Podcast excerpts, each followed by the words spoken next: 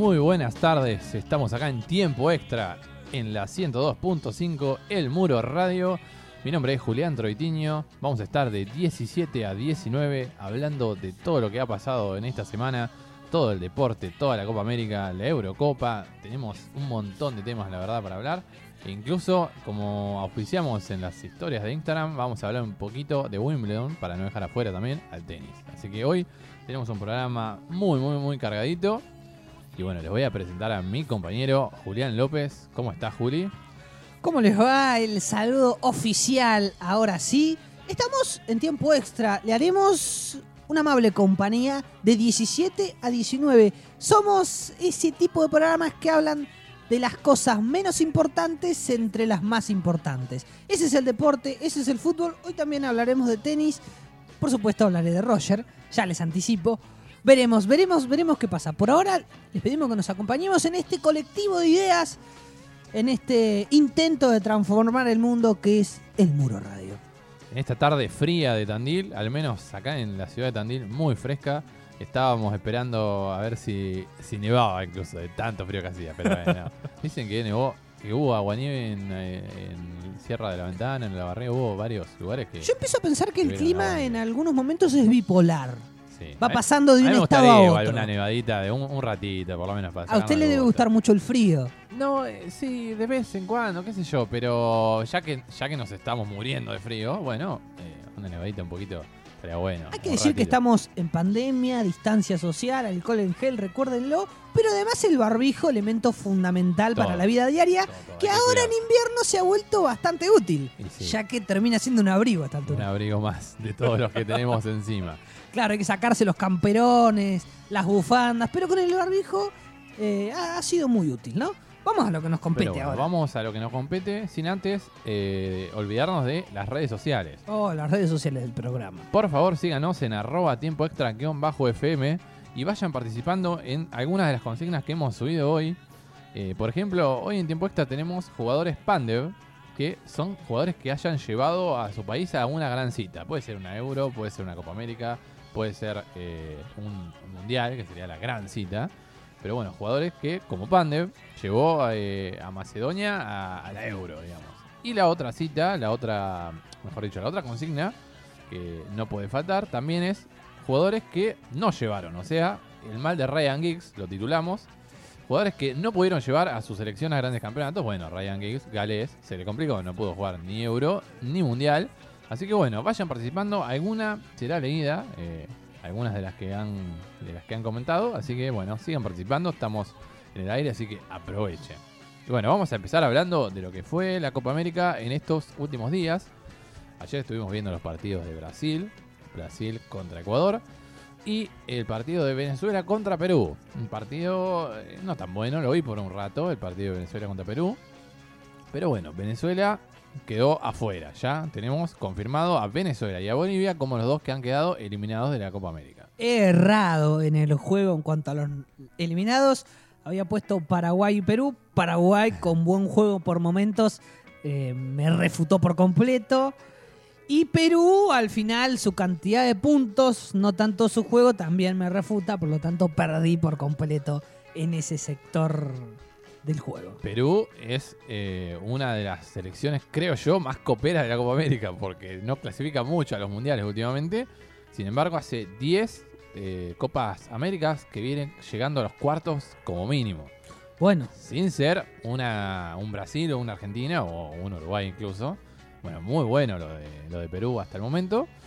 Eh, y Paraguay viene siendo, más allá de que obviamente todos conocemos a Paraguay, pero eh, me ha sorprendido bastante, sinceramente. No, no lo esperaba con tanto énfasis, digamos. eh, por ahí sí clasificado, obviamente. Yo dije Bolivia que iba a quedar afuera y sí, ya. incluso ya una fecha antes ya está afuera Bolivia. Eh, pero si no me equivoco, tuvo algunos inconvenientes también con el COVID, Bolivia. Sí, justamente Bolivia y Venezuela, los dos, las dos selecciones, a mi gusto, a mi juicio, Yo más débiles, estuvieron un, con un- COVID. un signo de pregunta en Venezuela si no hubieses tenido los casos de COVID. Creo que hubiese dado un poco más de pelea, Sí. por lo menos de cara al final, para intentar meterse. Pero bueno, Bueno, igual llegó hasta la última fecha. Sí, Ojo. sí, sí. Si ganaba Peleándola. ayer se, se metía. Pero bueno, no pasó. Voy a tirar Sí, quiero, quiero eh, que hablemos de una por ahí una pregunta. Una reflexión más Ah, que. Sí, hasta retórica, diría Sí, yo. no. No sé si es una polémica, no alcanza a hacerlo, pero. Usted vio que Brasil parece un fantasma en este último tiempo. Sí. Es el fantasma que acecha a todos los equipos sudamericanos. Viene con un puntaje puerta fantástico. Va golpeando la puerta, va ganando a paso firme. Pero no veo un gran Brasil. Bien. Un estridente Brasil. Un Brasil que te cautiva y que parece invencible en la- la realidad. Sus resultados lo acompañan y su solidez a la hora de la marca y también en la efectividad que tiene y los jugadores preponderantes lo hacen un equipo sólido, difícil. Sí. Pero Sí, me parece que además juega mucho con su camiseta y con el peso de su escudo. Tenemos mucho miedo a Brasil en Sudamérica y no es un equipo como para tenerle tanto. ¿No le parece que si Uruguay, si Colombia, que en este caso me voy a basar para preguntarles esto, Uruguay, Colombia, Paraguay, que tiene equipo como para plantar cara mínimamente. Argentina, que dura 20 minutos y se mete atrás como cualquier equipo Atemorizado. atemorizado, como si fuese un equipo chico que ya prácticamente no, no existe. Mire la Eurocopa.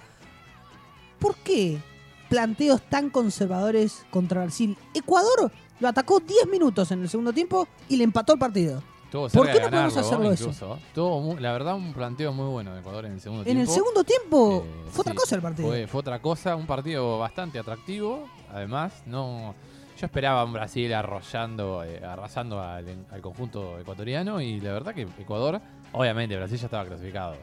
Jugó incluso con un mix, no eran todos eh, claro, sin Neymar en cancha. pero mucho mejor equipo que Ecuador. Claro. Más allá, o sea, por nombres, digamos, mucho mejor equipo. El Ecuador de Alfaro se le plantó, le hizo frente, incluso tuvo chance de ganarlo. Y se llevó un empate hasta histórico, porque no, no es común que Ecuador empate en Brasil. No tengo el dato, Le- pero debe ser una de las pocas pongo el caso de- la única. El de Colombia. Colombia empezó ganando Y Colombia estuvo cerca, ¿eh? Eh. lo tuvo contra Ring a Brasil.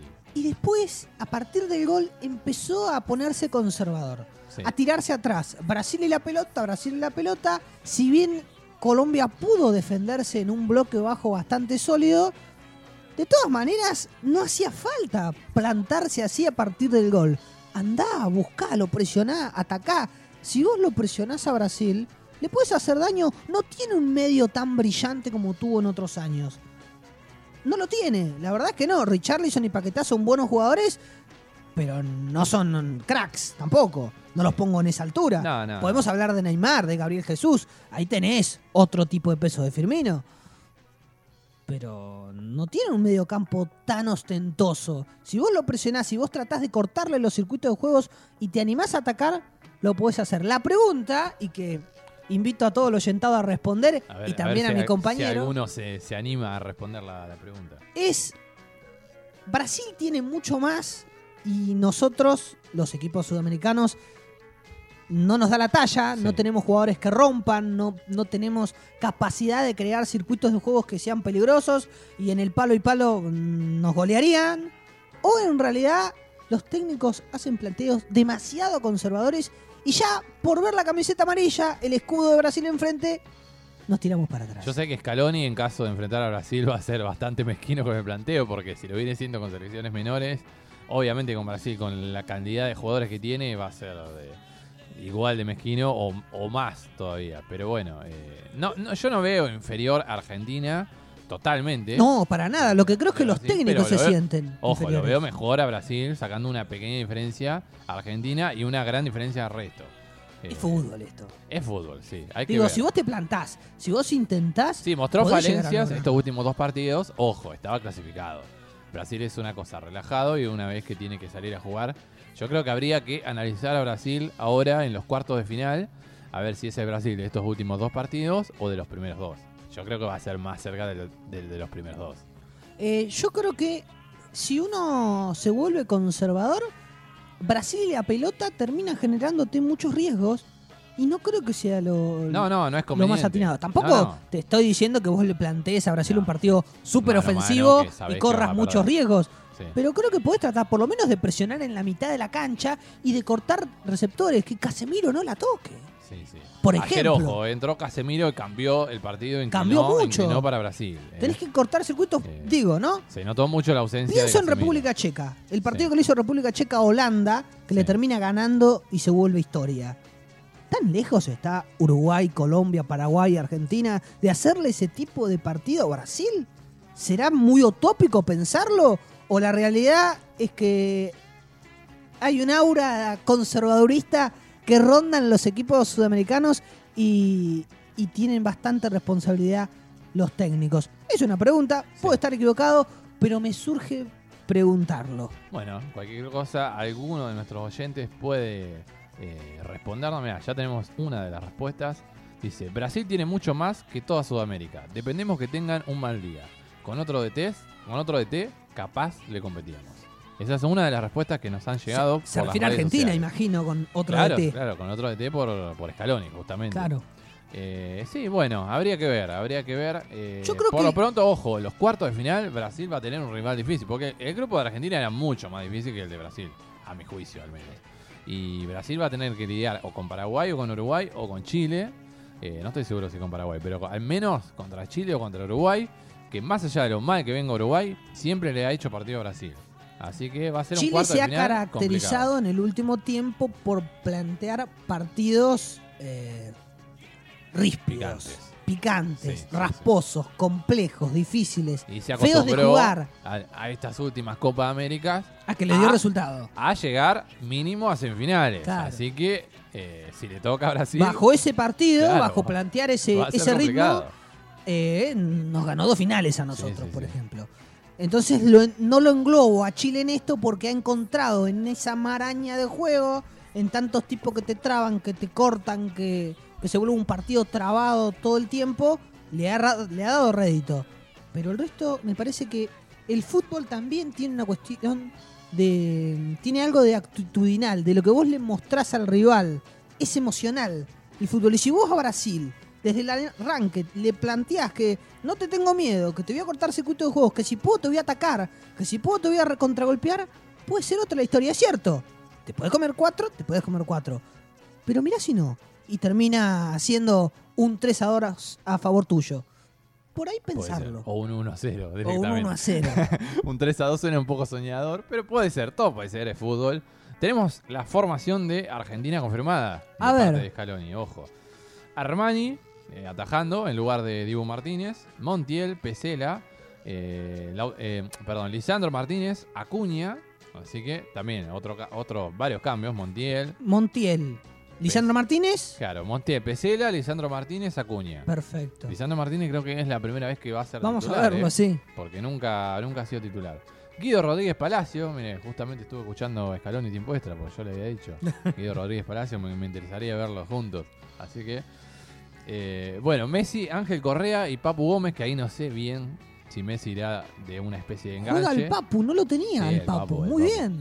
Jugó, me gustó a mí, fue A mí me pareció un de, jugador. de los pocos interesante. que anduvo bien el anterior partido, que fue comentado en los vivos de Instagram. Ojo, ojo podríamos hacer un vivo hoy. ¿eh? Y ojo, puede ser. Podría ser. Eh, y para Agüero, mí- Agüero adelante, si le termino de, de Bien. confirmar la formación. Para mí, el Papu es mucho más interesante cuando toma contacto con la pelota en el medio. Sí, Espero sí. no juegue tan abierto porque termina un poco ido del partido, no entra en circuito. Sí. Cada vez que tocaba la pelota en el medio y podía asociarse con Messi y compañía, era más preponderante. Ojalá eh, se cierre para agarrar la pelota y poder generar. Sí, habrá que ver eh, en, en dónde lo ponen al Papu, a Ángel Correa y a Messi, porque sería, creo que, clave eh, es- esos tres, digamos. Si va Messi en el medio, si va Messi por un costado, o Ángel Correa termina siendo el que va en medio, o Yo Messi más adelantado. no Pienso que Messi en general se recuesta sobre un costado. Sí, Por, el otro costado pondría a Correa y lo dejaría el Papu en el medio. Creo que si le agarra Pero la ojo, pelota eh. en tres cuartos, Sí, puede ser muy peligroso el Papu. yo creo que Scaloni lo va a poner en el costado izquierdo al Papu. Y Messi va a ir en medio de una especie de enganche. Y Ángel Correa, no sé si al, al lado del Kun o en el lugar que estaba Messi, no sé. Me, sí, da esa Da toda, la, corazonada. da toda la sensación. Yo lo pienso a Messi por Sí. un costado por cómo se para él siempre desde el arranque. No, Después obvio. Messi juega libre y Sí, se, libera y toca y, y a veces aparece de 5 y a veces juega de 9. Messi es así. Pero una especie de parado inicial yo me animaría a ponerlo al Papu como un enlace, como un conductor que agarra la pelota en tres cuartos y me parece que puede ser muy peligroso. Sería muy interesante. Bueno, eh, vamos a tirar uno de los datos que dejó Messi en el anterior partido. Messi, partido 147 en total en la selección argentina. 87 victorias, 73 goles, 39 goles oficiales, 23 goles en eliminatorias, 22 goles en el país, 6 tripletes, 54 partidos con goles, un montón, la verdad. Goles a rivales distintos, 29 y triunfo con goles, 45. Así que bueno, ese es el dato de color de Messi porque bueno, alcanzó a Macherano y hoy lo pasaría como, como el que más partidos jugó en la selección argentina. Le cierro con algo. Messi es el mejor futbolista del mundo. No me vengan con Neymar.